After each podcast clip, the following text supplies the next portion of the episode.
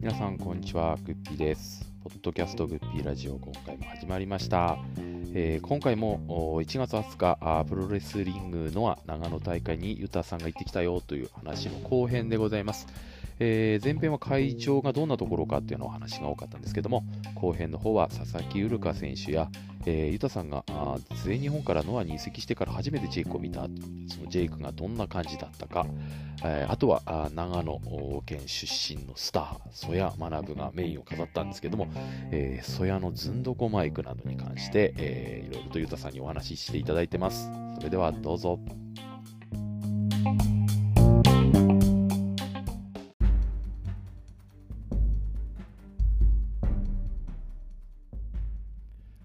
ポッドキャストグッピーラジオは回ごとにレギュラー MC 陣が入れ替わり MMA、プロレスリング、映画など私たちが好きな話題を深掘りする番組です。このポッドキャストは Spotify、Apple Podcast、Amazon Music で配信しています。お聞きいただき面白かったら番組のフォローをお願いいたします。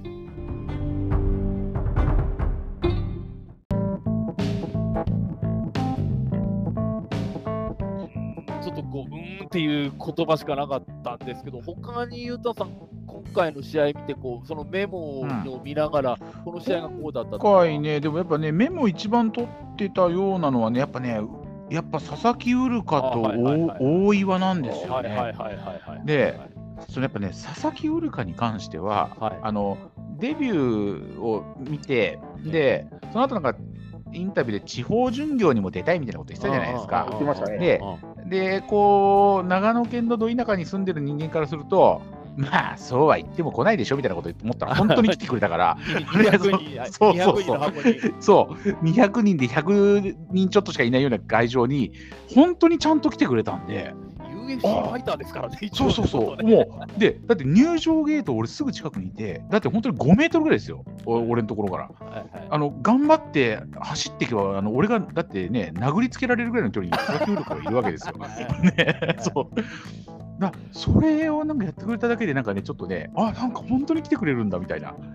あのーあれがね、あって、ちょっとそこは感動した。まあ MMA のキャリアも十分なんですけど、このプロレス入りした理由が面白いですよね。その中村とグレート・ムタミでプはいはいはいロレスやりたいと思ったって、そのそんなに昔、まあ昔からプロレスは好きだったんでしょうけど、プロレス入りを決意するした理由が、そういう試合を見てっていうところも、まあ、ですよね。なんかうれ、まあ、プロレスファン側から見るとちょっと嬉しいし、で、なんだよ、大したことねえなじゃなくて、プロレスやってもこいつできるなっていうところそう、も見ちゃんと、せてるし。そう、ちゃんとやってくれるな。で、佐々木ウルカの試合、ちゃんと見て思ったんですけど、ええあの、そんなにその、今の段階では、まだあの、なんか、おこう、際立ったこういう、おすごい動きをするぞっていうのはあんまりないんだけれども、なんだろう、あの、ちゃんとしたですね、基本の動き、あの、例えばその首投げしてからスリーパーにはいは入るとか、はい。そういうなんか普通の、あの、際の動きが、あの、早いんですよ。うん。あの普通のレスラーだったら、タン、タン、タンって感じでやるのが、タン、タタンっていう感じで決めるっていうかですね、うんなんかその、やっぱ決める時の動きみたいのを、なんかスパパッとやるもんで、なんかそこがね、おってちょっと思ったんですよね、見てて。こうまあ、もちろん MMA は相手に背中なんか向ける場面はまあないんですけど、うんあのボディスラムみたいなとか首投げで投げられて上半身だけ立って足伸ばした状態みたいな場面ってあるあんですはいはい、はい。そうするとこうちょっと間を置いて背中を蹴られる間を作ってやったりする時ってありますよね、あはいはいはい。ああいうのも自然としてるんですよね。うん、なんかそうですよね。うん。MMA のその感覚が染み込んじゃってるとすぐ立っちゃいたくなると思うんですよ。あそうですよね。でもやっぱりちゃんたくないと待って受けるっていうところとかを間も作るから、やっぱ相当そういうところを練習、練習ってのはフィジカルのトレーニングだけでない、間合いとかの練習もそういうのもちゃんとやってんだなっていうのがと分かってるんですよね。そうだからそれとあとあのーねその練習の話で言えば、ええ。あのーそのノア大長野大会開場したしょ直後にリングパッと見たら、あの小川義成はいはい。が、あのーリングにいてでその周りに、うんあの清宮とうん大岩とうん。佐々木ウルカがいてなんかやっぱ、うんコーチを受けてたんですよね。それはやっぱり生で見た、だこのだそう。プレミアムな瞬間ですよね。そうそう。で、まあ、会場した瞬間にまだなんかその最後の指導みたいのをして、それですぐ帰っていっちゃったんですけど、ああ、なんかちゃんと練習やってんだみたいじゃ。清宮と小川ってなんかあれなんですね、こうお前のプロレスはなんやかんやって言わ言ったりとか、なんかちょっと一悶着あったけど、ちゃんとそういうレスリング的なものとかの指導というか、あれはうん受けてるんだ。じゃあそうだから、それがまあなんか大岩の練習に付き合ってあげたのか、自分の練習なのか、佐々木ウルカの練習にね、付き合ってあげたのかよくわかんないけど、その3人がなんか指導を受けてるのを見て、おおと思ったんですよね、ちょっと。へなんかね、そその様子をあのツイートにやったらねはい、まあ伸びる伸びる。でしょうね。もうそかれは。びっくりするでしょね。そううそう。そう、小川義成がこんなことやってたよみたいなのがすげえあのいいねがいっぱいついて、なんかね、あの4 400いいねぐらいついて、あみんな、みんな小川好きだなと思った、なんかあれを見て、あのなんかあの、小川義成が素晴らしい、小川義成がコーチだみたいな、あの小川義成信仰みたいな、はいはいはい。ね、あらもう信者がいっぱい釣れたよと思いながら見ました、見てましたけどね、なんか、こうやってこう、うん、こういうツイッター、ツイートとかが小川義成信仰の根拠となって使われていくんだろうなというのはちょっと思った。ななんかでもそのあの会場前、ファンの目にさらされることが分かっててやってるってことは、別に非公式じゃなくや、オフィシャルにやってて、別に見られていいってことじゃないですか、まず。あの道場でこっそりとかじゃないってことはいはいはい、ですよねそうですよね。だから別に見られていいっていうことでやってるっていうこと、そそこも一つのポイントですよね。うん。清宮もそこにいているっていうことなんでしょう出けど。てましたね。あのゴたゴモさんは佐々木ウルカの試合、まだまあ3試合ぐらいかな。あのまずノアに上がって、まあ、10戦もやってないですけど、どうご覧になってます？かいや、僕が見たのは、そのさっきの谷口周平と佐々木ウルカだから、らなんとも言えないですよね。うんああれ、もう見ると、やっぱり佐々木ウルカがうまい、まあ、その身のこなしはうまいかもしれないけど、試合としてどうかってなっちゃうと、谷口の責任が大きいでしょ、あれ、多分あれ、いやう、ん、そう、僕は。僕はそのやっぱ谷口周平期待してた方やったんで、うんうんやっぱりちょっとショックはでかいですよね。あれ、あこんなんしかできないのっていう感じでしょ、あれ見ると。いややっぱりあのの僕うん。はい、僕、ノアの思い込み小結び四天王とその谷口周平あたりがいかにその底上げできるかだから、あれ見せられちゃうと、僕、ノアファンの人には悪いけど、ちょっと、ノアもやべえな、確かに。あれが若手の壁になれないレベルじゃちょっとダメですよね。だっぶっちゃて。け谷口より佐々木ウルカの方が多分プロレスうまいですよ。多分。まだ3戦ぐらいしかしてない。うんで、その大岩の方に関しての評価はどうだったんですか？大岩はね、はいあのーあれは赤レンジャーですよ。あーはいはい。花はありましたね。うん。うんあのね、ちょっとね、俺びっくりした。大岩に関しては。なんかね、あの、単純なね、顔じゃなくて、なんかね、動きからなんか明るさが出るんですよね。あのー決め技だったり、いや、まあ、やられっぷりも含めて反撃にするとこだったりとか、なんかね、動きがキラキラしてるんですよ、全部。あ、これ、これすごいぞとちょっと思っちゃった。あの、なんかね、あのグッピーさんが言ってた、なんかその、応用はすごいっていうのはなんか分かってあたはいはいはいはい。うん。あの僕が新日本の将来を背負うのは、もあの後々話に出るであろうあの、うんだどえらい2人ではなくて、そうそうそうそうそうそうそう。僕はまあ思ってねのんど、のんきに新エース宣言をしてましたけど、ええいや、お前らさちょっと待てよって腕立て伏せの棒で首絞めてる場合じゃねえだろうっていうことなんですけどそう。そうそう。親父の目の前で息子の首絞めてる場合じゃないぞっていうねね。えそうそうそうそう。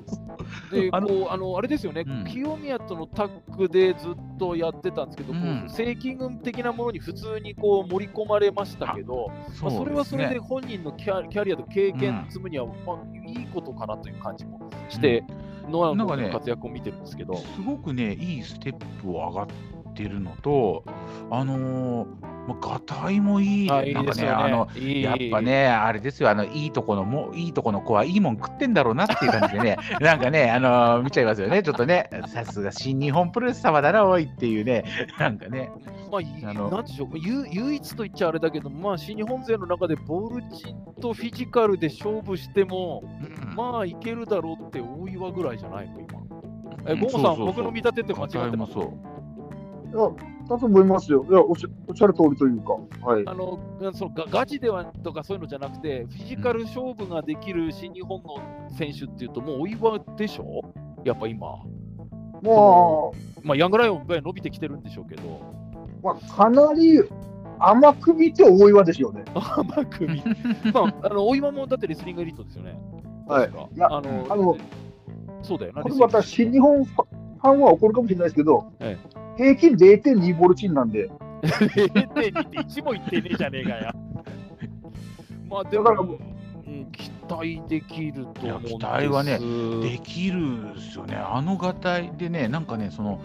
なんだろう、あの退場、試合終わって帰ってくときに、あのおいわーって手振ったら、あのハイタッチもしてくれたんですけど、ほうほうほういい人なんかねすご、すごくね、なんかその、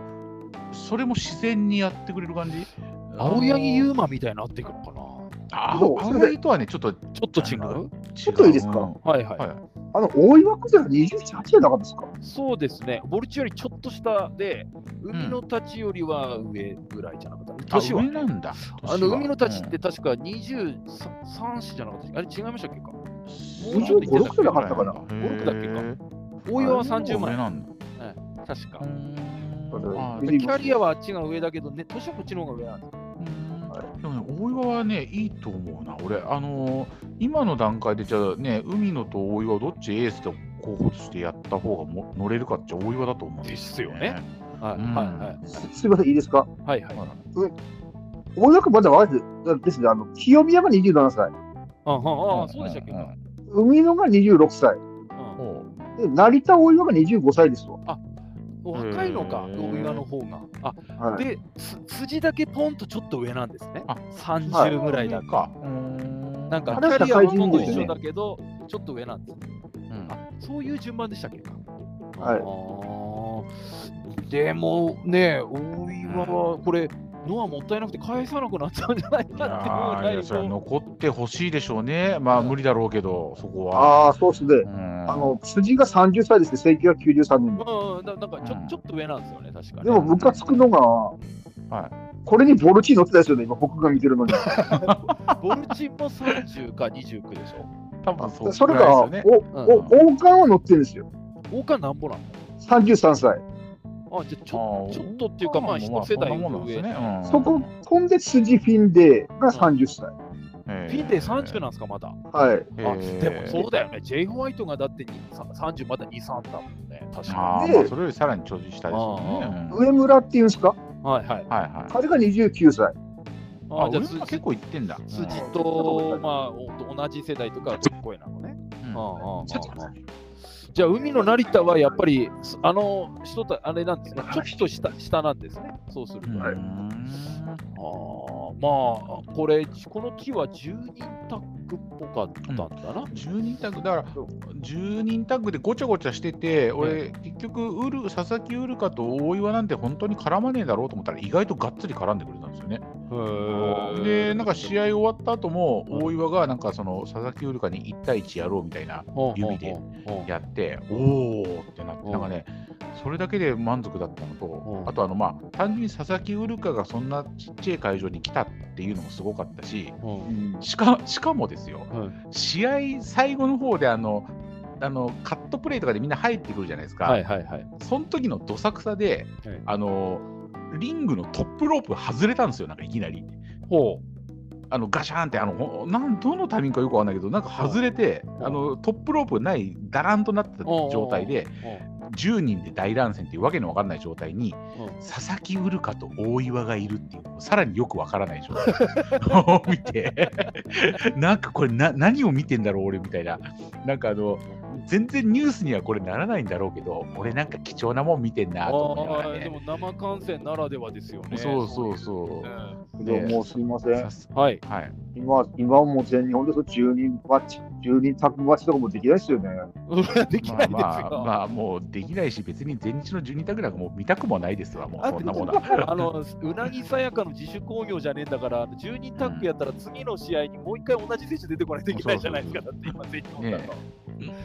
これでも、まあ、佐々木るかも大岩もだ、なんかね、あの、まあ、ちょっと注目をして、まあ、全然だから小結軍団の北宮も稲葉もこれに出てるのに話題にならないといこれが今のの現実ですよ、そうなんかいたなって感じでしたね。うんそれがユタさんの目に留まることもないっていうのが今のこの人たちの現実なんです。まあなですね。これはやっぱもうちょっとこの人たち頑張らないといけないんですけど、でこれ次が拳王、ドラゴンベイン、アルファ対ジェイク・リー、うん。このなんでしたっけ？イイケメンたち、イケメン、ジャストとグッドルッキングガイ。グッドルッキングガイ。もうええ。ジャストタップアウトじゃなくて、なんだっけ、グッドルッキングガイと、今、今話題の。ど っちがどっちだか分からなくなっちゃうんですけど、えこれとかあの、久しぶりのそういえばジェイク・リーだとこれ。そう、あのね、久々の本当にジェイク・リーの試合生で見る、しかもあのタイトルマッチでもない、なんでもない試合を生で見るっていうのが、俺、本当久々だったんですけど、はい。これね、意外と面白かったのが、はい。あの、ジェイク・リーが、はい。あの、宮原健人化してるんですよ。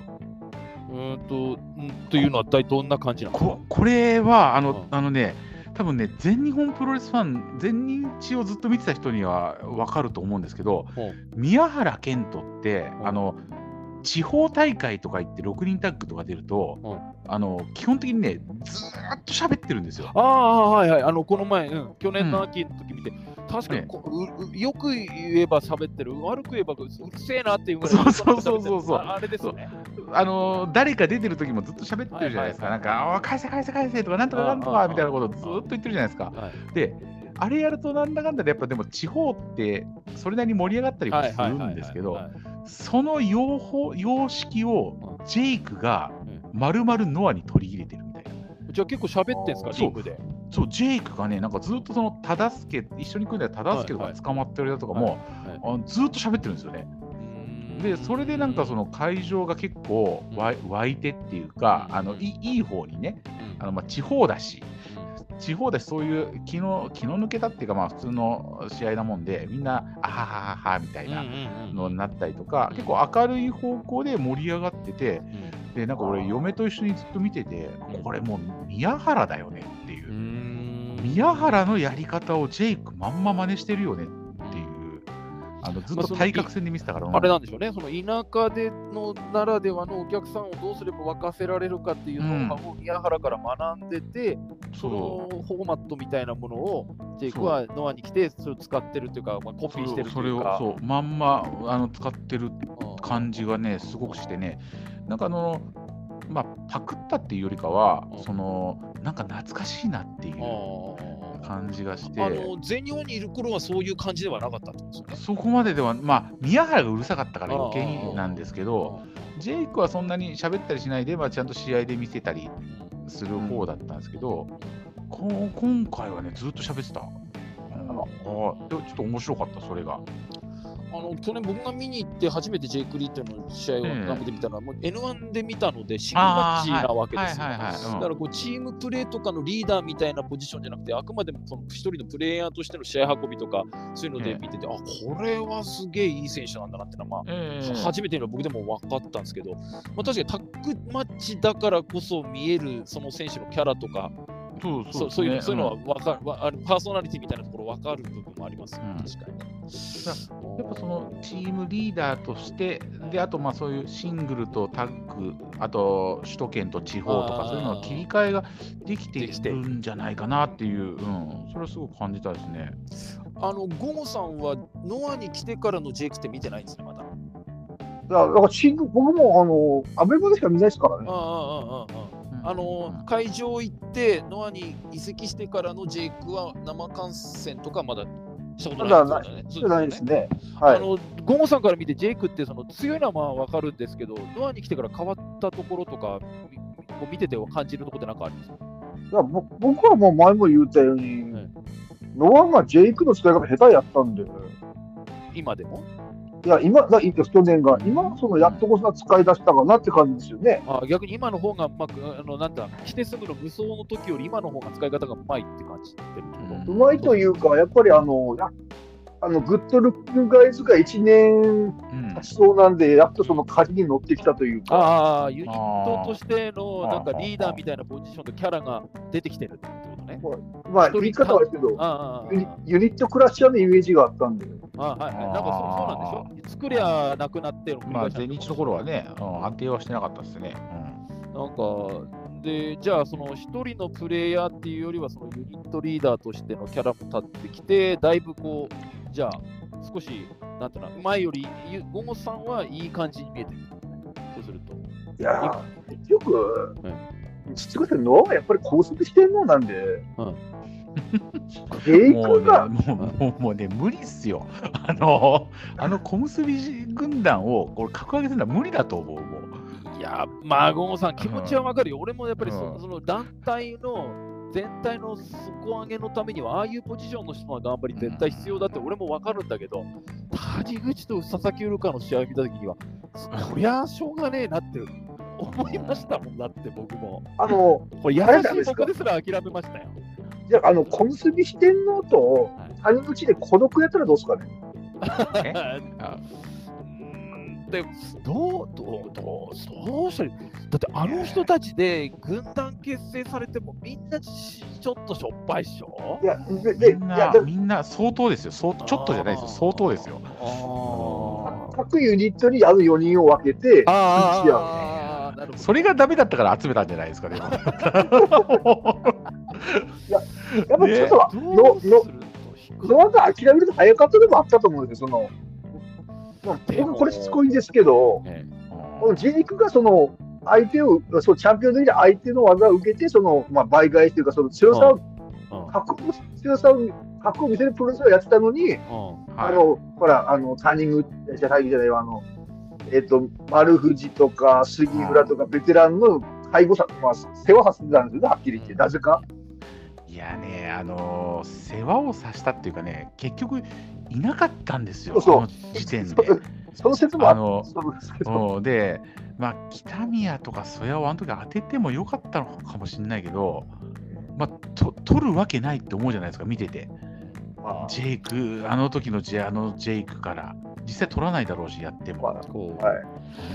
うんでチャレンジマッチっていう概念があんまりノアにはないよね。チャンピオンシップっていうと、それなりの人としてしかやれ、まあ、しあの新日本の IWGP ももちろんそうじゃないですか。あのはいじゃあ、レアングライオンとか中堅レスラーが、じゃあ、岡田の胸を借りるタイトルマッチとかってやらないでしょ。もう上の何人かで限定みたいな、もう本当もうにトップレベルだけしかやらない。そこはノアも確かに似てるから、そうするとやっぱりでチャレンジできる人っていうのは限定されてくると、谷口とかを挑戦させるわけにはちょっとって思っちゃうと思っちゃうんじゃないかな。そうで、ですよさまあ、ね谷口はまあ、しまあ、まあ、い一歩、まあ、年齢もあるから、まあ、仕方ないかもしれないけど、小結びのはまだピークですからね。はい今やらんと、あそうですよね。のー年齢キャリアからすると今今ですよね。あのね、でもね、この長野大会のメイン、曽谷だったんですよ。はいはいはい。ちょっといろいろ飛ば飛ばすとね、はいはい。曽谷だったんですけど、曽谷、確かに最近、試合はいいってよく言う,、言うじゃないですか、はいはい。でもなんかね、やっぱり、やっぱりっていうかね、致命的なものがいろいろ欠けてる。あのやっぱ、どの辺やがっぱね、はい。あのーだ今回、あのー、曽谷と誰だっけ、曽谷、近藤、宮あ脇、ね。宮脇、対塩崎、小峠、ひろき。ひろきか、えん。なんですけど、えやっぱね、そうやって、あの、シングルだとまだ見れると思うんですよ。あのシングルで塩崎とか多分やればいい試合はすると思うんですけど、もうね、タッグになってもね、その周りのケアとかできないですよね、一切。あの自分の試合しかできないから、あで全体の流れもあーなるね、見れなくて、で結局ね、あのう試合これやってて最中も、うん。曽谷が出るとね、なんか流れがぶぶつ切れになっちゃうんですよね。テンポが一人違うのかな？そうそう、なんかね、あのーテンポなのか、大きいな、ちょっとね、谷口に似てるところもあるかもしれないですけど、なんですかね、その試合全体の流れみたいのがあんまり見えてないと思うんですよね。その今はここの時間はこいつがずっと捕まって、あのいま回されて回されて回されていたぶられるのを耐える時間帯みたいなあんまり分かって分かってないと思う多分あと例えばそのこっちのチームが今は押してる時間帯とか、こっちは受けている時間とかっていう、そうそうそう。流れの中の立ち位置というか、試合の空気というか、風みたいなものそうそう、そういうのがね、多分ね、分からない。だ俺が出れば俺は頑張るみたいな感じで、ああのー流れを止めちゃうんですよなんとなく分かるような気がします。うんはいはいなはい。で、だたこの長野大会の時も、あの宮脇と近藤があの今の指定キャラみたいな、あのね、教官と弟子みたいな感じでやってて、宮脇とか捕まってるんだけど、あの割と早い段階でなんか曽谷が暴れてカットしちゃったりとか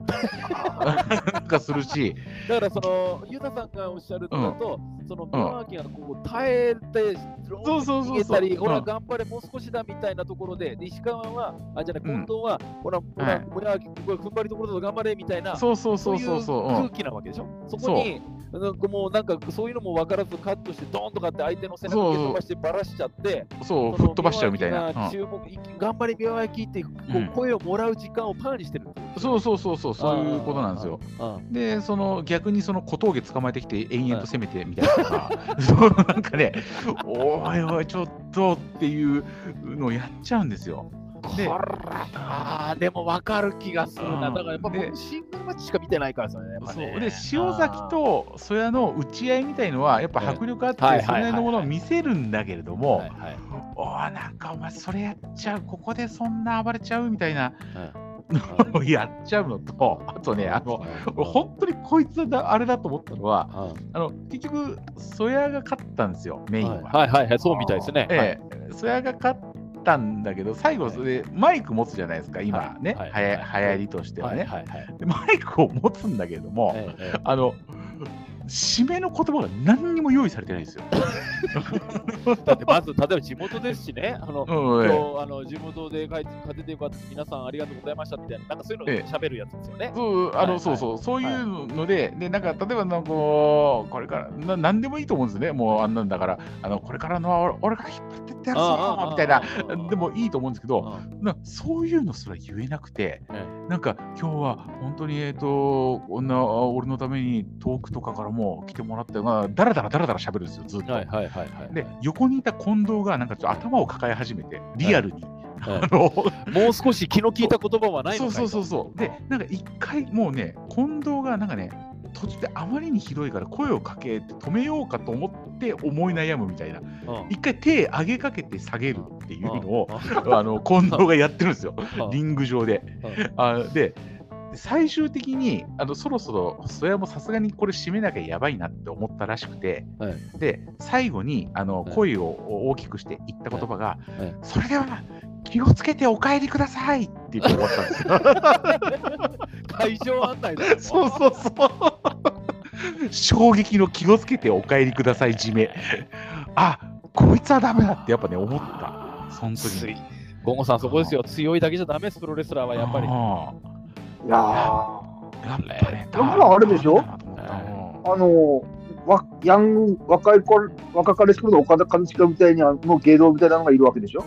うん。あれをつけなきゃダメだと思う。やっぱり、あれはやっぱまだ岡田がそれほどボキャブラリーっていうか、パフォーマンス能力が、まあ、体は立派だけど、そういうのがないから、うんまあ、な通訳みたいなもんでしょ、まず。ですよね。うん。立ち位置的に。はい。だからでも、かといってこうベテランのソヤにそういう人つけるだけいかんでしょうよ、だって。お前何歳だよって言われちゃいますよ、そんなことしたらだからせめて誰かが入れ知恵するなり、なんか決め台詞1個作っとけばいいんですよ。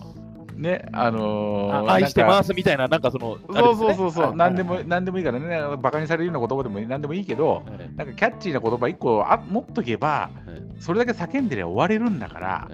それでいいのに、それすら何の用意すらし自分でもしない、誰にもさせられないで、あそこでマイクを持たされるそやっていうのも、うんそれはそれでひでえなと思ったんですよね。このマイクの達者な、まずジェイクとか、うんあとは、まあ、あの、剣王もまあ上手ですよね。はいはいそこねはい、うんうん。それとこのソヤと、まあ、決してうまくないという意味では、清宮も上手なタイプではない。ではないですねこの格差が大きいね。うん、清宮に関してはあのあいつあのなんだかんだで、まあ、今今までもこれからも場数は多いじゃないですか。そのマイクを持たされる。あだからまだなんとかなると思うんですけあど、ああのなんかやらこうやらなきゃいけないなっていうのは漠然としたのはは頭に入ってると思うんですよね。あああそそやは多分それすらないんですよ。チャンスも少ないし。まあそういうところがまだやっぱり実力だけでなくチャチャンピオンベルトが負けない一つの要因なんですかね。メインベンダーと占める力工業は占められんだって長野県地元で100人ちょっとしか入ってない会場ですら占められないんですからもう自分が勝つの確定して分かってる会場ですら準備すらできないんだからそれはちょっとまずいよなこれって。まず気をつけてお帰りくださいはまずいな。うんしかもその前がもうグダグダグダグダですからね。うん。そうだよね。やっぱ俺がもう一回てっぺん目指して頑張りますとか、うん。頑張るぞとかでいいじゃん。何でもいいですよ。俺についてこいでもねあ何でもいいんですけどうんそれすら言えねえのはやっぱやべえなってやっぱそういうところだよなっていうのは思っちゃったわ。でも、あの、ちょっと谷口は本当にがっくりなんですけど、そやに関すると、そういう不器用さもまたちょっと、ちょっとだけ愛おしいみたいなところそうもあるじゃないもっとね突き抜ければいいと思うんです、はいなんかもっともっまで来たらもとういいやっていうぐうんらい。うん。もう今更修正はできないんだろうから、ええもっと突き抜けちゃえばとは思うんだけれども、それがなんかこう周りにちゃんと浸透するファンが面白がって浸透する時間とそやの全盛期の時間があのーねちゃんと持つのかお互いが、ま、待てるのかどうかって感じがしますよね。あのその近藤みたいなそのうん人がまあ常に一緒にいて、で、はいはい。そやがとんちんかんっていうのを売りにしてって、お前、そこあはそういうの言うとこじゃねえだろうがとかっていう、ちょっとしたその即興でいいから、はいはい漫才じゃないんだけど、そういう掛け合いみたいのをするというフォーマットでもいいですよね。あそうですね。だ自分の力で喋れなければ。そうそうそう。誰かやっぱそうすると補佐的にね横にいてくれた方何も言えないのかいとかって、なんか突っ込んでくれる人がいるとかね。そうそうそうそう、はいそういうのがいてくれた方が多分、あのーいいと思う。はい愛されキャラになるかな。はい。はいはいはい。戻りました。すみません。あはいはいはい。はゴーンさんど、どうします？ソヤのマイク力のなさは。どうすればいいですか、これ？いやもう、大森さんとワイルドやるしかないじゃないですか。あのところで、大森高尾の話に突然ありましたけど、えっと、引退だの、なんだのとか、どこかに行くだのっていうのは、何もオフィシャルにはなってないんでしょ？今、ですね。ここ何も出てない。知らないだけじゃないんだな、じゃあな。うん。まあでも今、ゴンさんおっしゃったように、まあ、ノア来て、ソヤとっていうのだって、ななくはないとか、そそれしそれしかない。なんつっただから、あのーなんだっけ、今度はあの塩崎のやる工業ありますよね、2月の。はいはいああいう、あれがなんか続いていくんであればう、ん。多分そういうのもありだと思うんですよね。あの、なんかあの、工業の雰囲気とかイメージからすると、その、例えば秋山とか永田も出るぐらいだし、大森だって居場所はあるんじゃないかなって気はちょっとしちゃいますよね。うんいやそれそうやってうん昔はワイルドに行こうぜとかあったんですよ。締めの言葉みたいなの。うんああ、持ってたんですね。はい。はいはいはい。なぜかただでさえそのぶ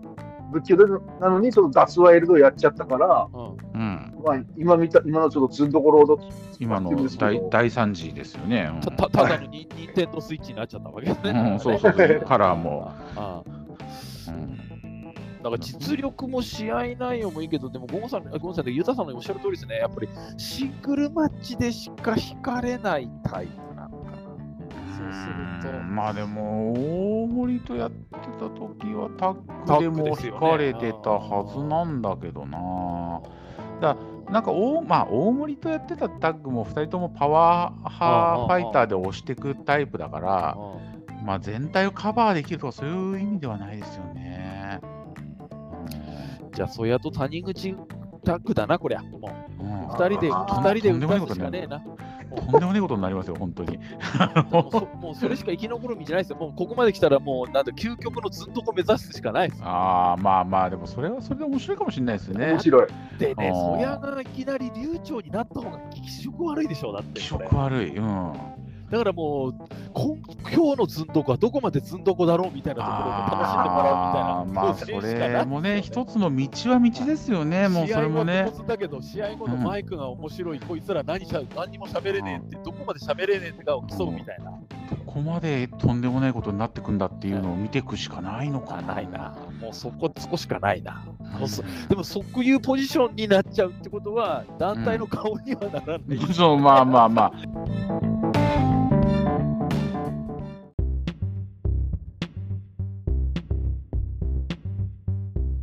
MMA、プロレスリング、映画の情報盛りだくさん、ポッドキャスト、グッピーラジオ。